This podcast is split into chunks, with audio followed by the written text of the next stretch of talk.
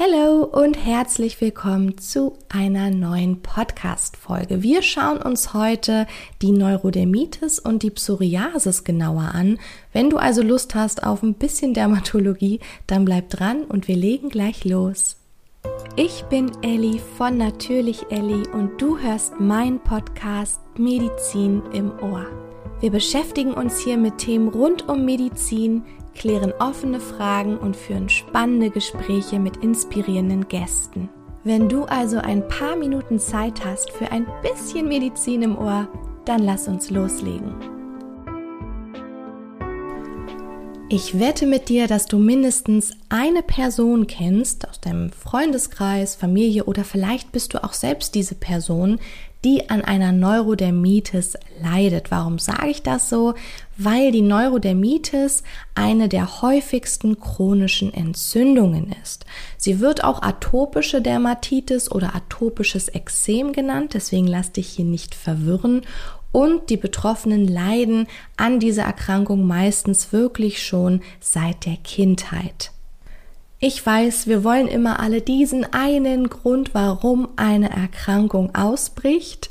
Diesen einen Grund kann ich dir leider bei der Neurodermitis auch nicht liefern, denn es gibt hier unterschiedliche Möglichkeiten, wie es zu einer Neurodermitis kommen kann, beziehungsweise auch wirklich unterschiedliche Triggerfaktoren, die dann zu einem Neurodermitis-Schub führen können. Also man geht erstmal von einer genetischen Disposition aus denn man hat herausgefunden, dass die Erkrankungswahrscheinlichkeit eines Kindes sich bei einem erkrankten Elternteil verdoppelt und sogar bei zwei erkrankten Elternteilen sich verdreifacht. Es spielen aber auch allergologische und immunologische Prozesse eine ganz große Rolle, denn zu 70 bis 80 Prozent ist die Neurodermitis IgE vermittelt. Also wir haben eine intrinsische und eine extrinsische Form.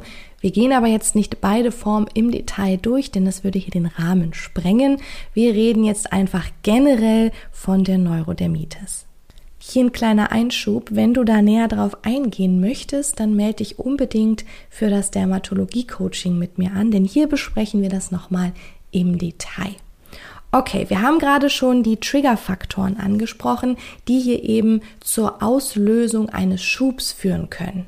Vielleicht fallen dir sogar schon welche ein, dann lasse ich dir kurz Zeit. Okay, wir tragen sie einmal zusammen. Ein Triggerfaktor könnte hier das Klima sein, also Kälte oder auch Lufttrockenheit, Luftfeuchtigkeit. Dann ein Triggerfaktor, den wir alle kennen, ein Triggerfaktor, der zu so gut wie jeder Erkrankung führen kann. Na, ganz genau Stress. Also Stress kann hier auch ein auslösender Faktor sein. Dann aber auch Hautirritation, zum Beispiel wenn du einen kratzigen Pulli anhast und der die ganze Zeit an der Haut schubbert oder auch wenn man ganz viel schwitzt und sich die Wärme unter diesem Pulli dann staut. Und auch Hormonschwankungen und Infekte können hier eine große Rolle spielen. Vielleicht fragst du dich jetzt, okay, warum heißt denn die Neurodermitis auch atopisches Ekzem oder atopische Dermatitis? Das hat damit zu tun, dass wir bei der Neurodermitis zu circa 50 Prozent der Fälle eine Assoziation zu auch anderen atopischen Erkrankungen haben, zum Beispiel Heuschnupfen oder Asthma bronchiale. Okay, dann lass uns weitermachen. Wie erkennt man denn jetzt eine Neurodermitis? Also wie sieht sie aus? Ganz typisch ist hier eine trockene Haut mit einem Exem und vor allem starker Juckreiz. Ganz besonders im Kindesalter haben wir dieses Exem an den Wangen oder auch an den Streckseiten der Extremitäten. Achtung, anders als im Erwachsenenalter, denn da treten sie typischerweise an den Beugeseiten der Extremitäten auf. Wir haben ja gerade schon gesagt, dass die Neurodermitis sehr gerne im Schub oder mit einem schubartigen Verlauf auftritt. Das bedeutet also auch, dass wir hier Zeiträume haben während der Erkrankung, die auch beschwerdefrei sein können. Und jetzt könnte, wie wir gerade besprochen haben, wieder irgendein Triggerfaktor dazu führen, dass die Neurodermitis wieder neu ausbricht, also dass es wieder einen Schub gibt. Wir haben hier auch wirklich total unterschiedliche Verlaufsformen. Also die Symptome können hier wirklich stark variieren. Bei manchen Patienten verläuft die Erkrankung relativ mild und andere zum Beispiel haben wirklich heftigste Beschwerden und die Lebensqualität ist hier sehr eingeschränkt. Ganz am Anfang haben wir schon gesagt, dass die Erkrankung sehr häufig bereits im Kindesalter auftritt, aber sie kann natürlich auch im Erwachsenenalter auftreten.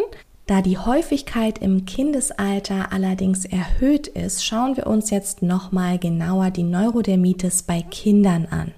Die Neurodermitis beginnt hier bei Babys und Säuglingen häufig im Gesicht oder auch auf der Kopfhaut.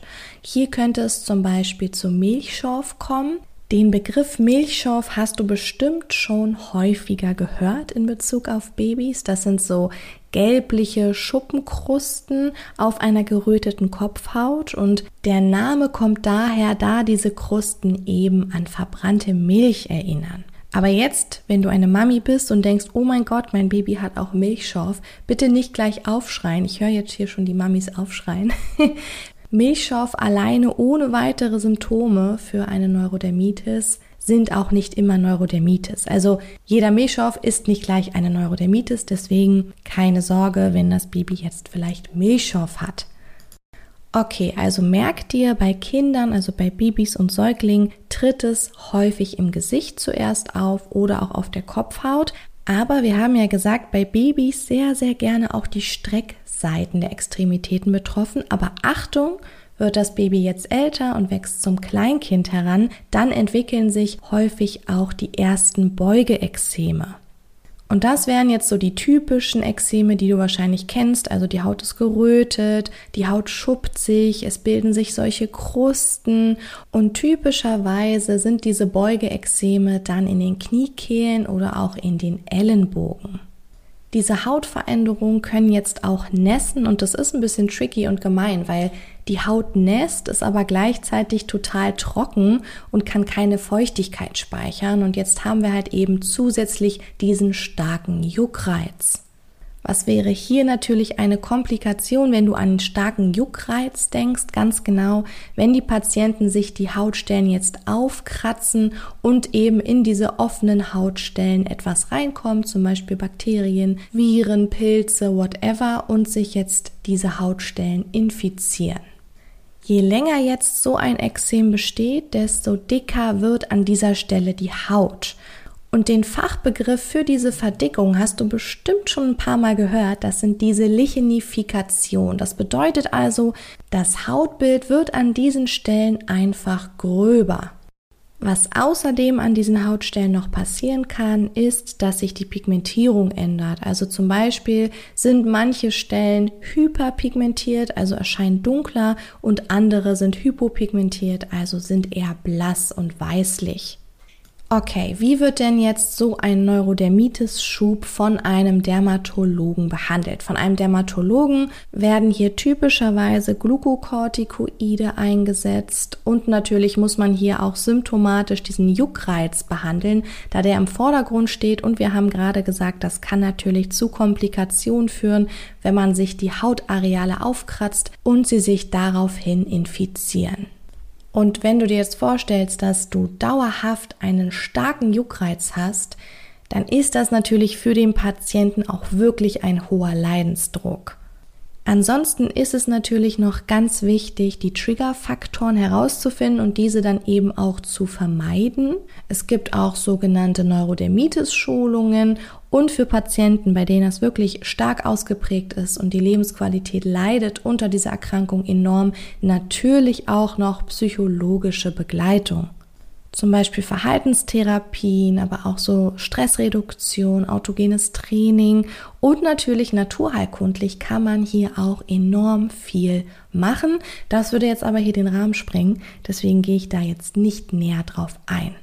Okay, dann machen wir direkt weiter mit der Psoriasis vulgaris. Sie wird auch Schuppenflechte genannt und es handelt sich hierbei auch um eine entzündliche und ja meistens, also in fast allen Fällen chronische Hauterkrankung, die auch, genau wie die Neurodermitis, in Schüben verläuft.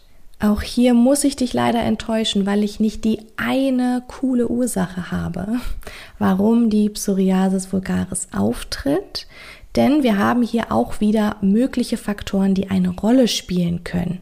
Zum einen wieder die Genetik, also die genetische Veranlagung, denn Kinder, deren Elternteilen an Psoriasis leiden, haben ein höheres Risiko, auch an einer Psoriasis zu erkranken und als zweiter Faktor spielt hier wieder das Immunsystem eine sehr, sehr große Rolle. Denn das Immunsystem ist wichtig für den Ausbruch der Erkrankung, denn die Immunzellen reagieren bei diesem Schub einer Psoriasis wie bei einer Hautverletzung. Das bedeutet also, sie lösen dauerhaft Entzündungsreaktionen in der Haut aus und beschleunigen damit den Prozess der Hauterneuerung. Das bedeutet also, es bildet sich andauernd übermäßig viele neue Hautzellen.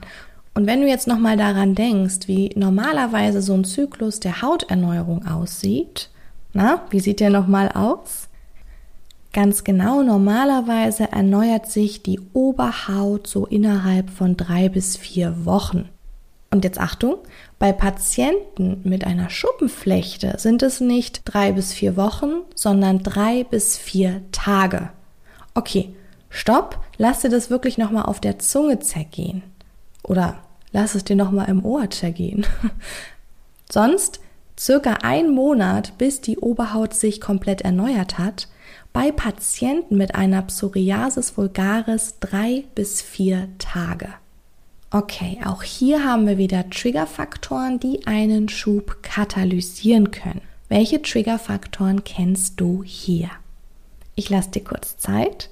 Ein kennst du oder mehrere kennst du, die wir auch gerade schon bei der Neurodermitis angesprochen haben. Was ist der Triggerfaktor, den du immer nennen kannst? Ganz genau, Stress. Generell emotionale Belastung kann hier eben dazu führen, dass ein Schub wieder ausbricht. Dann haben wir auch hier wieder die mechanische Reizung durch zum Beispiel Kratzen oder Druck. Also wenn du jetzt zum Beispiel an einen Gürtel denkst, der sehr, sehr eng sitzt. Aber auch Hautverletzungen können einen Schub provozieren, Medikamente natürlich auch und hormonelle Umstellungen. Also sehr, sehr häufig tritt die Schuppenflechte das erste Mal auf, wenn das hormonelle Gleichgewicht gestört ist. Wenn du jetzt zum Beispiel an die Pubertät denkst, an Schwangerschaften oder auch den Eintritt in die Wechseljahre. Du siehst also auch hier haben wir wieder unterschiedliche Faktoren, die eben zu so einem Schub führen können bzw. den Schub provozieren können. Aber wie sieht die Psoriasis vulgaris denn jetzt aus? Übrigens, es gibt unterschiedliche Formen von Schuppenflechte und von Psoriasis. Wir reden jetzt hier von der typischen Psoriasis vulgaris. Das ist auch die, die man meistens meint, wenn man über Schuppenflechte spricht. Ganz typisch wären hier scharf begrenzte und auch rote und leicht erhabene Flecken auf der Haut. Und diese Hautstellen sind jetzt mit so silberweißen, silbrigen Schuppen bedeckt. Und diese Schuppen werden auch als Plaques bezeichnet. Die betroffenen Hautstellen können ganz klein sein, punktförmig, aber es können auch so richtig große, dicke Flatschen sein. Es kann hier zu Juckreiz kommen, aber Achtung, der Juckreiz kann auch fehlen. Diese Plaques treten sehr gerne zum Beispiel an den Ellenbogen auf, also außen, an den Knien, am Kopf, in der Gesäßfalte, auch gerne so hinter den Ohren oder auch am Bauch, hier vor allem um den Bauchnabel rum. In schweren Verläufen ist diese entzündliche Hautveränderung jetzt nicht auf einzelne Regionen begrenzt, sondern sie kann dann hier auch wirklich ganz großflächig auftreten und zusätzlich auch die Gelenke befallen. Es kann sich nämlich eine Psoriasis-Arthritis ausbilden, aber keine Sorge, das besprechen wir jetzt nicht im Detail, denn darauf kommen wir dann nochmal näher zu sprechen, wenn wir uns mit den unterschiedlichen Arthritis-Formen auseinandersetzen. Schauen wir uns noch einmal hier die Diagnostik an, denn die ist sehr, sehr spannend. Es gibt hier nämlich verschiedene Zeichen. Du hast bestimmt schon mal vom Kerzenwachsphänomen gehört und dich immer gefragt, was hat das bitte mit einer Hauterkrankung zu tun? Das kann ich dir verraten. Es wird hier an den betroffenen Stellen mit einem Holzspatel gekratzt und an diesem Psoriasisherd fallen jetzt ganz kleine, lockere, silbrig-weiße Schuppen ab. Denn wir haben ja gesagt, diese Schuppen sitzen immer als Plaques auf den betroffenen Stellen und jetzt diese kleinen, weißrige Schuppen, die jetzt so runterfallen, die erinnern eben an getrocknetes Wachs, was man jetzt zum Beispiel so von einer Tischdecke ablöst. Dann haben wir noch das Phänomen des letzten Häutchens. Was war das denn jetzt nochmal? Wenn man jetzt mit diesem Holzspatel weiter kratzt, dann lässt sich ein lamellenartiges, dünnes, so fast durchsichtiges Häutchen entfernen. Und durch dieses letzte Häutchen, wenn man es jetzt auf der Hautoberfläche lässt, sieht man diese rötliche Dermis durchschimmern. Und dann kommen wir nämlich auch schon zum Ausspitzphänomen. Das bedeutet, wenn man jetzt das ganze verhornte Material entfernt hat und auch das letzte Häutchen, dann treten ganz kleine punktförmige Blutungen auf. Und das sind jetzt so Tests, die man eben zusätzlich zu der Anamnese für die Diagnostik auswerten kann. Dann werfen wir jetzt noch einen Blick auf die Therapie. Hier gibt es unterschiedliche Ansätze zur Behandlung der Psoriasis, aber die therapeutischen Grundprinzipien des Dermatologen sind jetzt einmal die Keratolyse, also das Ablösen oder das Lösen von dem verhornten Material durch zum Beispiel Harnstoff oder auch sehr gerne wird Salicylsäure verwendet und es wird versucht, die Entzündungsreaktion zu reduzieren und eben diese übermäßige Verhornung der Keratinozyten zu stoppen. Und hier kann man natürlich auch wieder sagen, dass sowohl für die Psoriasis vulgaris als auch für die Neurodermitis viele naturerkundliche Verfahren oder auch Therapieansätze für Patientinnen in Frage kommen. Natürlich immer in Absprache des behandelnden Arztes oder Ärztin, aber wie schon vorhin gesagt, das sprengt unseren Rahmen. Dazu können wir super gern, wenn es euch interessiert, mal irgendwann eine gesonderte Podcast-Folge machen. Ach so, und ganz wichtig, das möchte ich hier nochmal ganz stark betonen.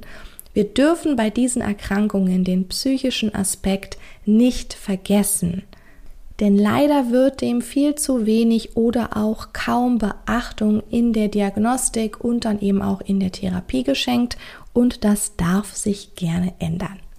Okay, dann hast du es für heute geschafft. Wenn du jetzt sagst, ich möchte noch tiefer in die Dermatologie einsteigen, ich muss das auch noch mal vielleicht für meine Prüfung wiederholen, melde dich super gern an für unser Coaching. Wir haben ein Derma-Coaching am 28.01., das ist auch mit mir und wir gehen hier nochmal die Anatomie der Haut durch, besprechen auch die wichtigsten Aufgaben und werfen natürlich einen Blick auf die Pathologien, also die wichtigsten Pathologien im Bereich Derma, die auf jeden Fall sitzen sollten. Wenn du dazu also Lust hast, dann melde dich gerne an. Ich habe dir alle Infos wie immer in den Show Notes verlinkt. Und sonst wünsche ich dir einen wunder wunderschönen Tag. Wir hören uns bald wieder. Danke für deine Zeit. Ich freue mich immer über eine positive Bewertung und bis bald.